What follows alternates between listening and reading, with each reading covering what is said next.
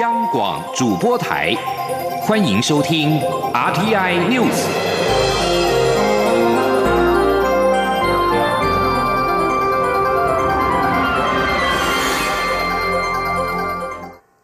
各位好，我是主播王玉伟，欢迎收听这节央广主播台提供给您的 RTN News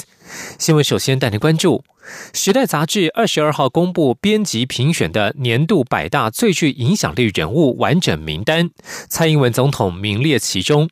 对此，总统府今天感谢美国联邦参议员克鲁斯的推荐。总统府发言人张敦涵表示，克鲁兹一直是台湾真诚的朋友，任内推动多项有台法案，也多次倡议台湾加入国际组织。府方感谢克鲁兹常年对台湾的大力支持。张敦涵指出，蔡总统代表的不只是个人，而是代表国家。总统感谢全体国人共同努力，并认为无论是防疫的成绩、维护区域和平稳定，以及各项领域对国际的贡献，都是台湾人民的团结一致，才能让台湾被世界看见。也期盼全体国人继续共同努力，让台湾这一股良善的力量能够持续贡献世界，让世界一起共好。时代杂志在入选理由当中提到，蔡英文总统向中国强权阴影明确表态，传达台湾不会屈服于中国共产党的信念，而且台湾已经证明了，在不仿效中国严厉防疫措施的情况之下，疫情是可以控制的。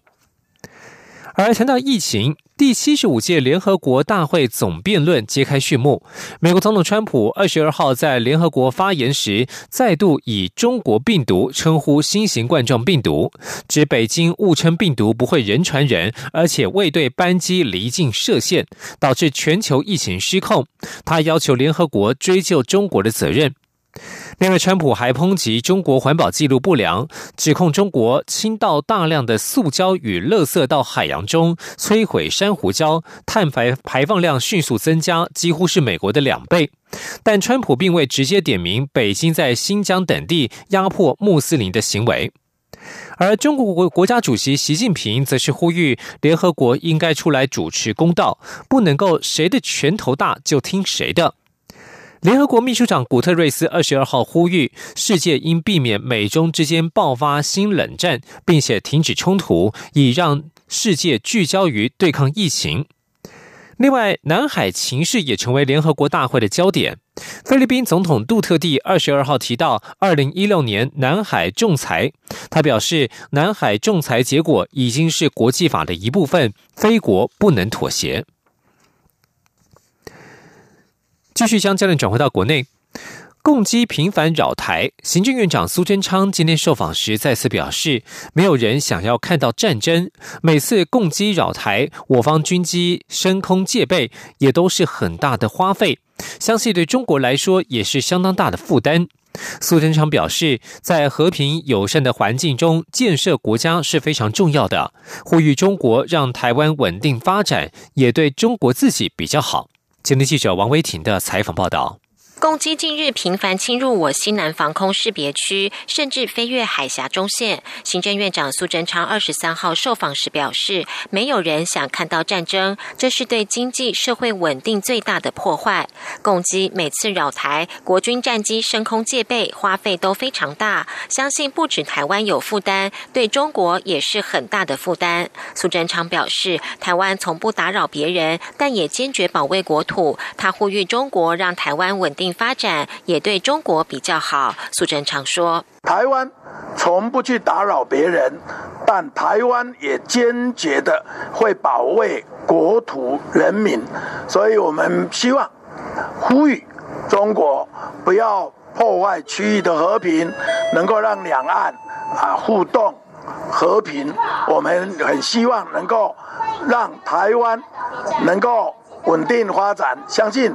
对中国也会比较好。美国陆军大学最新一期的期刊《军事评论》内容提及美军陆战队上尉的说法，指出解放军实力越来越坚强，威吓已经无法阻止中国野心。美军应重回台湾驻扎，才能提升对中国的威慑力，让中国知道美国保护台湾的决心。对此，苏贞昌表示，中国在南海、台海的军事行动引起国际紧张，区域和平受到骚动。他尊重各方的意见。苏奎表示。中国对区域和平有责任，目前应该以防治疫情为重。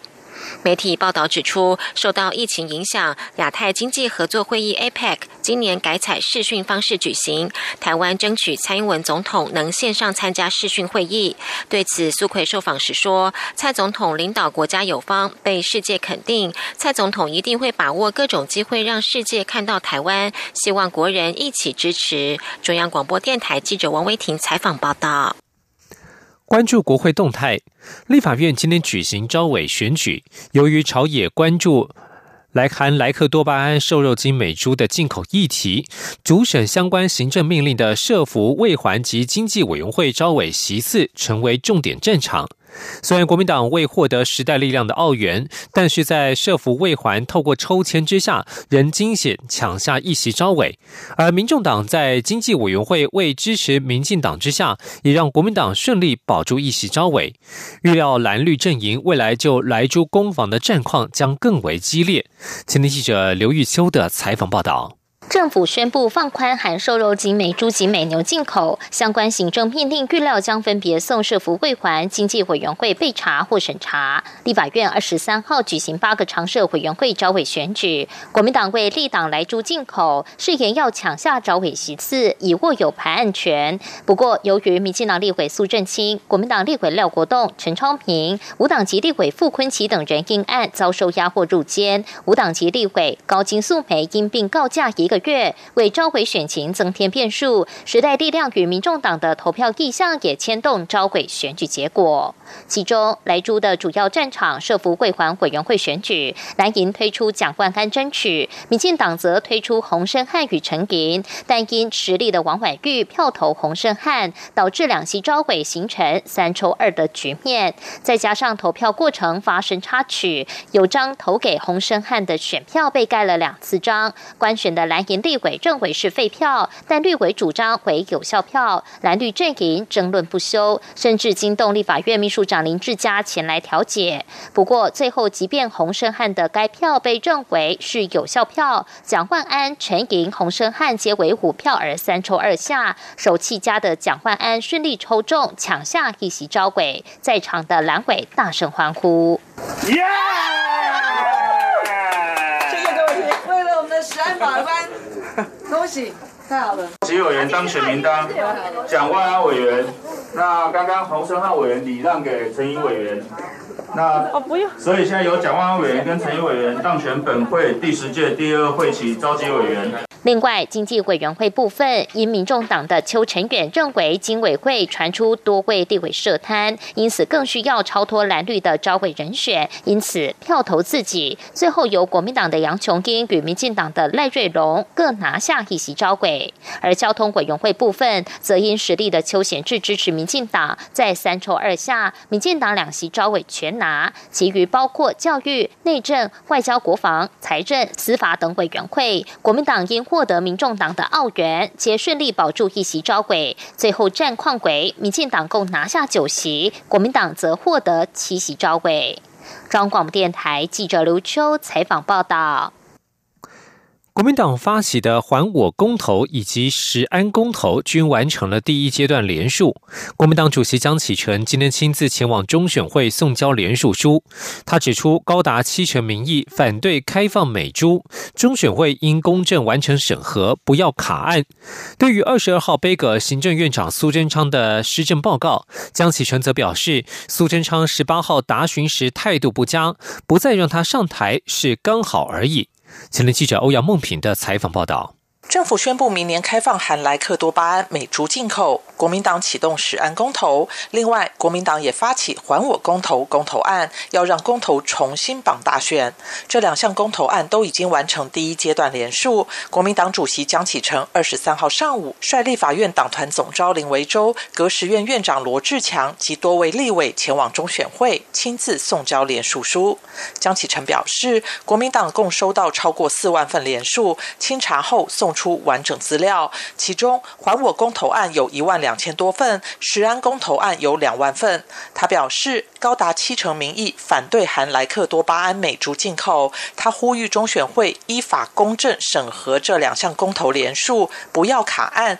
也不要有任何政治思考或意识形态。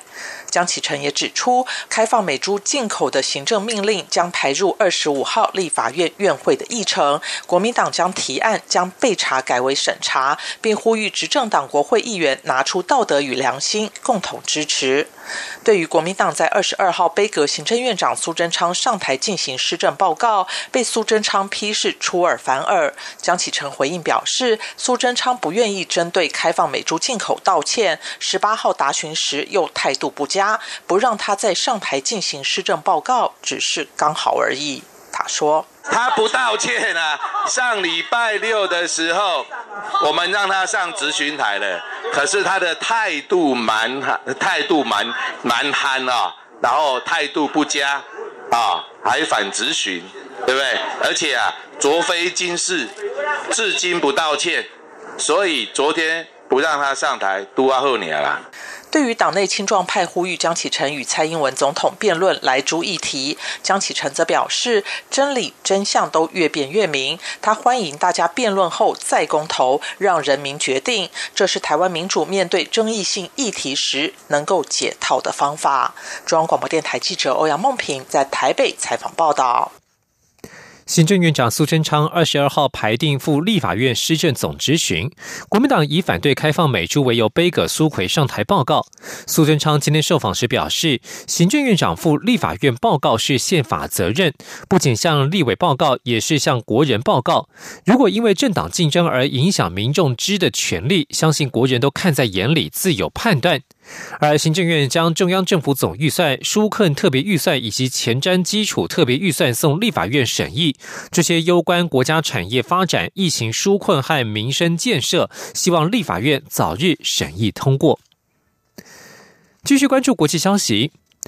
美国国务卿蓬佩奥日前公开反对教廷续签范中协议，教廷官方并未回应。但是多家天主教媒体二十二号引述匿名消息说，教廷高层认为蓬佩奥的做法不合外交礼仪，而且带来反效果，将强化续签的决心。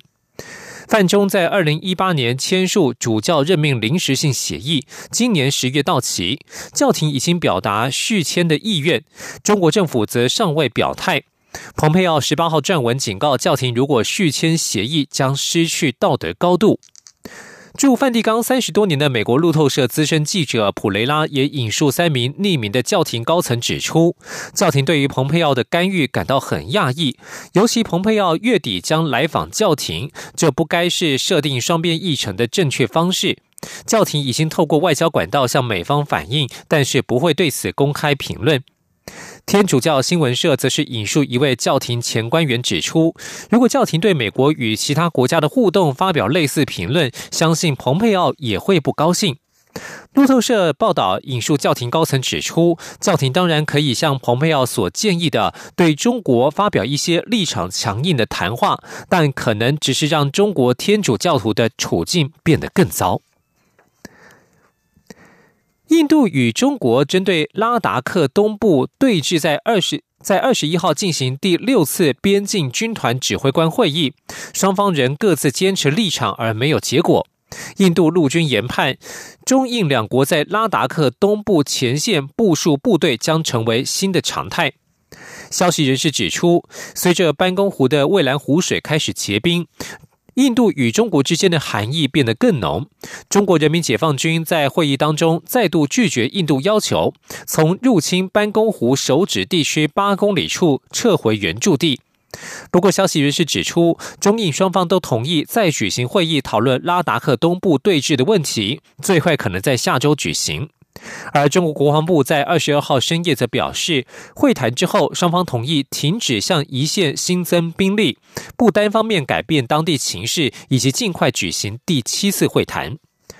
以上新闻由王玉伟编辑播报，稍后请继续收听央广午间新闻。我是张鸾医师。海外回国民众记得要事先通报，如果有下列情形，就需入住防疫旅馆：一、家中有六十五岁以上长者、六岁以下幼童、慢性病患者；二、家中没有含卫浴的专用房间。若有以上情形，提醒您回国前请先完成订房。如与家人同住，但生活空间可确实区隔，且有含卫浴的专用房间，可选择在原住所进行居家检疫，请在入境时主动声明。有政府，请安心。资讯由机关署提供。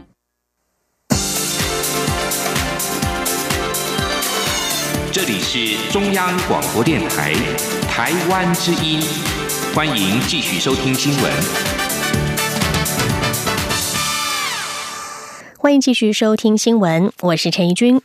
台湾科技新创在过去的几个月疫情期间频传加机。科技部今天宣布，台湾科技新创基地 TTA 已经成功协助了五十三家台湾的科技新创募资，金额超过新台币四十五亿元。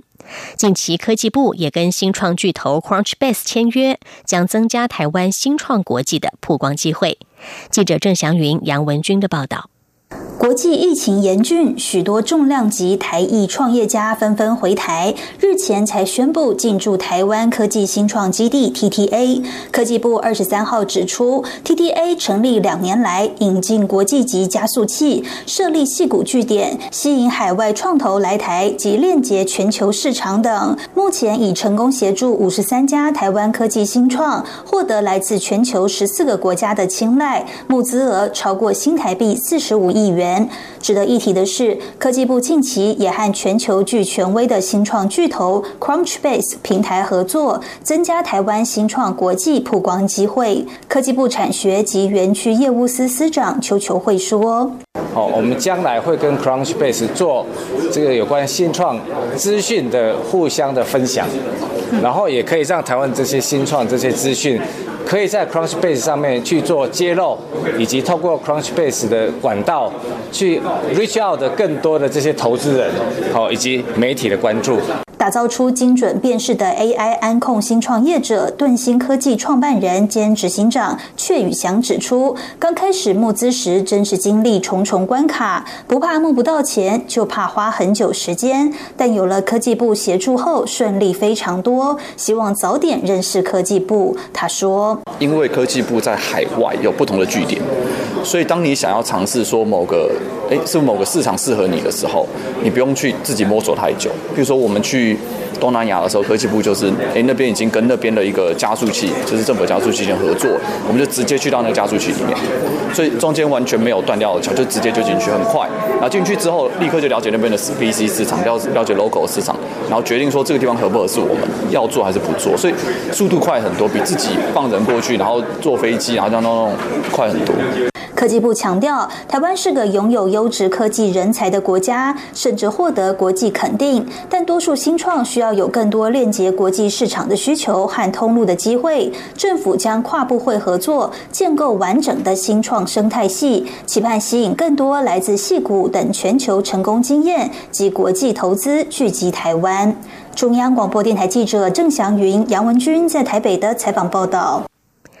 根据分析公司 Open Signal 的统计，全球的五 G 平均下载速度，台湾位居第四名；全球五 G 的可用率，台湾也位居第六名。不过，副总统赖清德今天在出席五 G 成 AI 生活新境界科技论坛的时候，特别启勉了业界要更上一层楼，因为台湾并不大，而且资通讯产业非常强，绝对有这个机会往世界第一的方向迈进。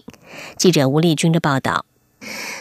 副总统赖清德二十三号应邀出席五 G 成 AI 生活新境界科技论坛，致辞时一开场就以“大家五 G 了没”来问候，引起现场一片笑声与掌声。赖清德进一步指出，根据 IHS Market 最近所做的调查，五 G 将成为后疫情时代经济振兴的主要助力，预估到二零三五年将创造。到十三点二兆美元的商机。另外，根据 GSA 的调查，到八月底为止，全球已有四十一个国家、九十六个通讯公司提供五 G 的服务。换言之，五 G 的时代已经来临。行政院也预计在四年内投入新台币五百亿的经费，致力五 G 的基础建设。不过，赖清德也指出，尽管根据 Open Signal 到八月底的统计，全球五 G 平均下载速度台湾高居第四，全球五 G 可用率台湾也位居第六，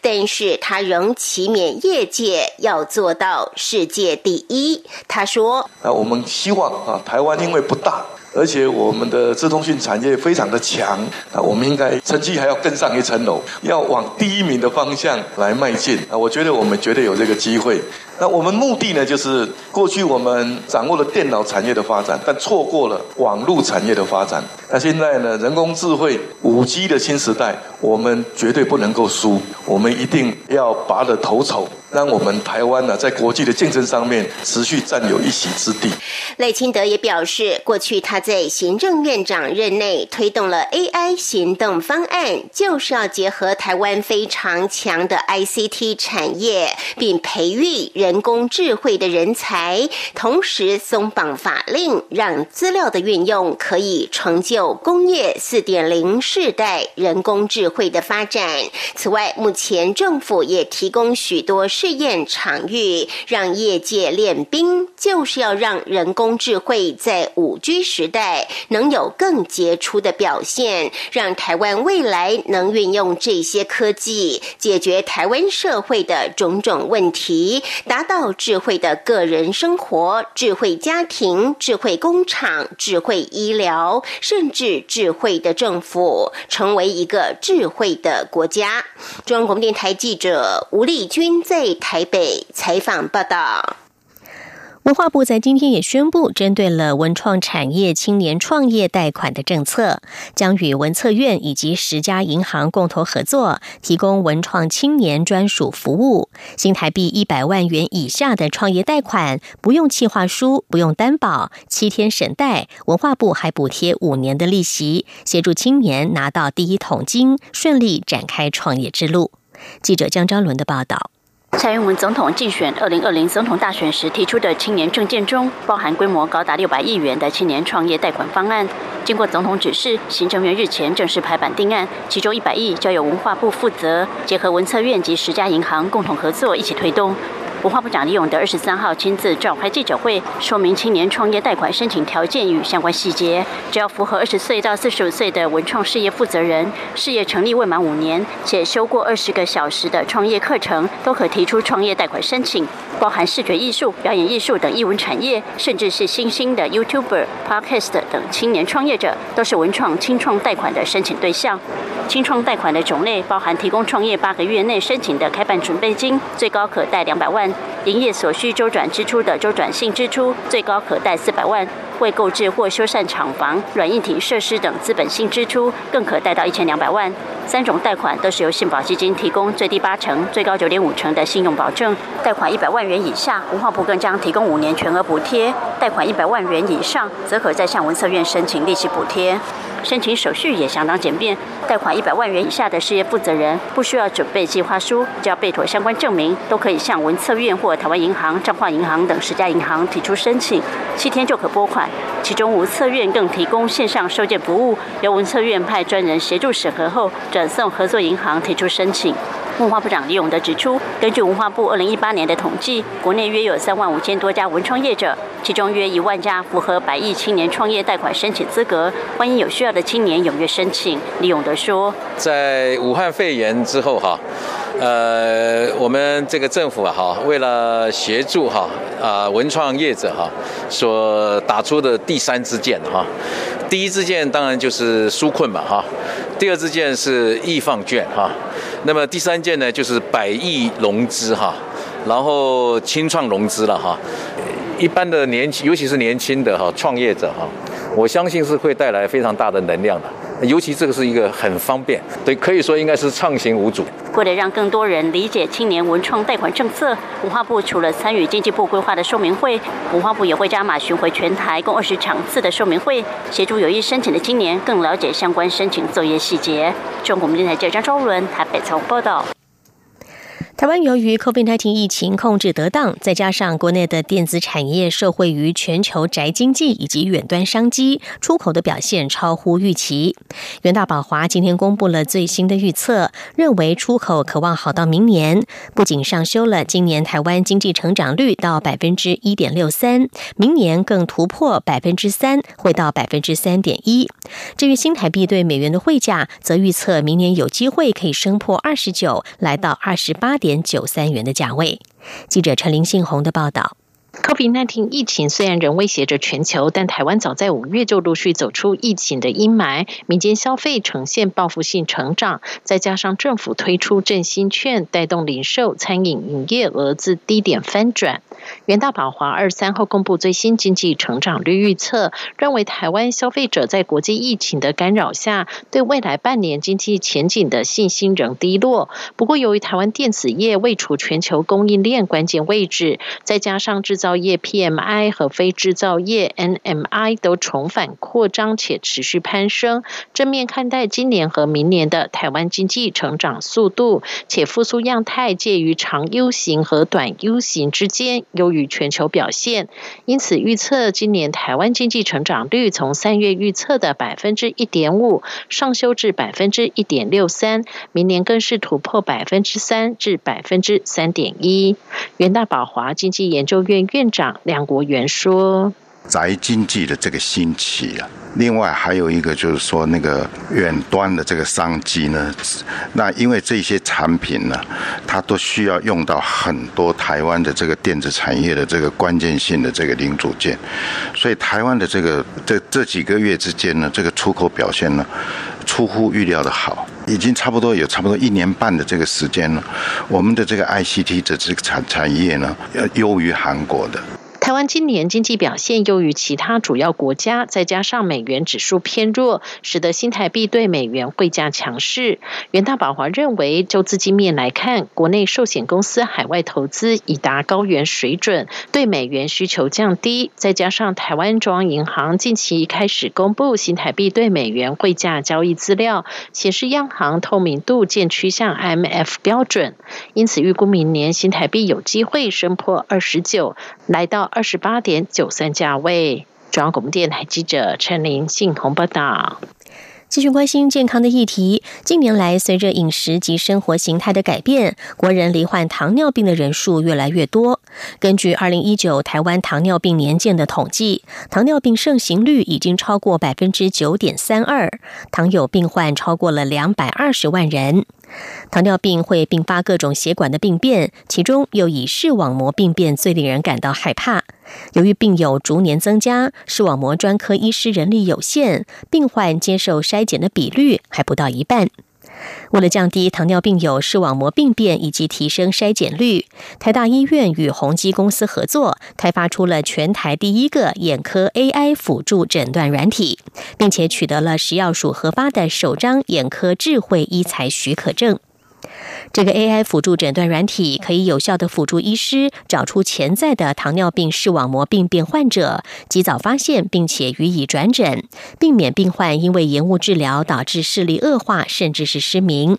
医师指出，未来糖尿病患在回诊的时候，就可以同步接受眼底摄影，并且可以马上得到诊断，病患不用再特地跑一趟医院接受眼科检查，也相信将可以大大的提升病患接受筛检的意愿。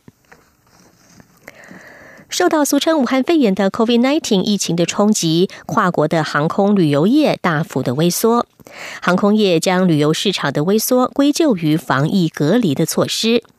全球航空业者在二十二号要求，对所有国际航班的乘客要进行行前筛检，来取代隔离措施。国际航空运输协会理事长迪朱尼艾克在线上记者会说，预期几周之后就可以取得由非医疗人员执行的快速且平价的抗体筛检，而且应该在全球同意的标准之下推出。受到疫情重创的航空业催促政府要采纳一些替代方案，来取代阻碍恢复航空交通的旅游限制。由于欧洲爆发了第二波的疫情，现在也再度收紧了防疫规定。迪朱尼艾克说：“随着快速抗原检测，每次筛检只要花七美元，大约折合新台币两百多元。航空业将会敦促联合国旗下的国际民航组织 ICAO 为使用抗原检测来进行背书。”他还表示，需要一份国际协议，确保出境时的检测结果在入境的时候也同样能够被接受。迪朱尼艾克说：“这也将让乘客对机上所有人都接受过检测增加信心。”以上 T N News 由陈义军编辑播报，谢谢收听，这里是中央广播电台台湾之音。